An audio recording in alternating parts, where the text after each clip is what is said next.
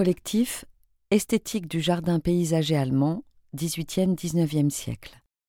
Christian K. Lorenz Hirschfeld, Théorie de l'art des jardins. Une histoire abondamment illustrée des jardins paysagers allemands, alliant autant l'aspect théorique lié à leur esthétique que les défis pratiques qu'ils ont dû relever pour voir le jour. De la destination et de la dignité des jardins. Un jardin est un lieu destiné à faire jouir tranquillement l'homme de tous les avantages de la vie rurale et de tous les agréments des saisons. Tous les avantages, tous les plaisirs que la nature réserve à ses amis sensibles peuvent se trouver dans l'enceinte d'un vaste jardin bien ordonné.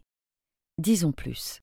Ces avantages, ces plaisirs augmentent de prix et se multiplient à mesure que le jugement et le bon goût s'efforcent de rehausser les attraits d'un jardin par la culture et de le mettre au-dessus d'une contrée abandonnée à elle-même.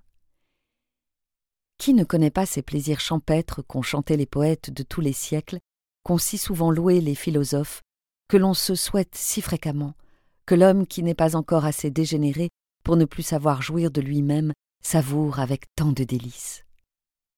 Plaisirs que Bacon même regardait comme les plus purs, qu'Addison trouvait si respectables qu'il appelait le goût qu'on y trouve une habitude vertueuse de l'âme.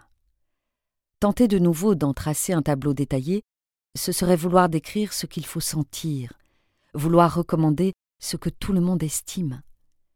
Il faudrait parler de ces douces jouissances qu'offrent la liberté, les lointains, les promenades, les avenues, l'air, la fraîcheur, les odeurs douces qu'exhalent les plantes, et de tous les avantages qui en résultent pour l'esprit et pour la santé.